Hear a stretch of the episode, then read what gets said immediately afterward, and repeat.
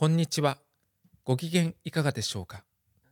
人は古来から永遠というものに憧れてきました。中国に初めての統一王朝を築いた秦の始皇帝は、不老不死に憧れ、死者を使わして霊薬を探させました。当然、そんなものは見つからず、始皇帝は49歳の若さにして、領土を視察する旅の途中で急死したと言われます。彼の姿は現代の私たちにも通じるものがあるように思いませんか？私たちもどこかに変わらないものがあるのではないかと憧れ、それを求めているところがあるからです。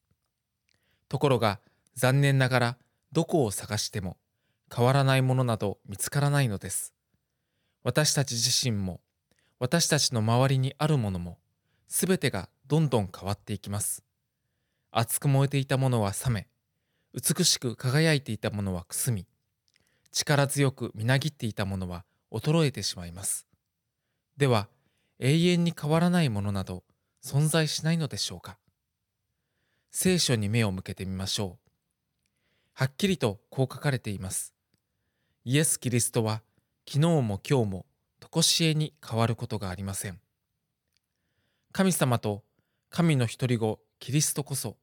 他のものがどんなに変わり衰えても永遠に変わることのないお方です。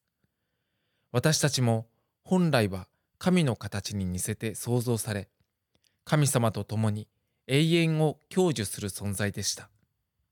私たちの中に脈々と受け継がれている永遠への憧れは、その名残だとも言えるでしょう。ところが、罪のために私たちは神様から離れてしまいました。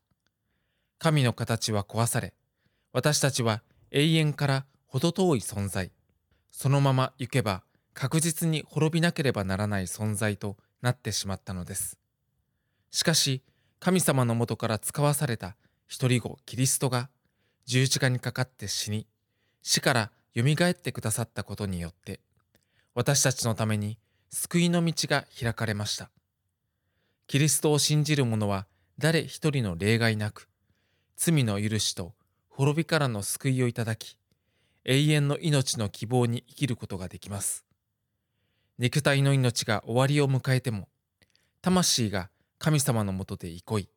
永遠に生きることができるという希望です。この希望に生きる者は、どんなに目に見えるものが変わっても、私たち自身や私たちの周りにあるものが変わっていっても、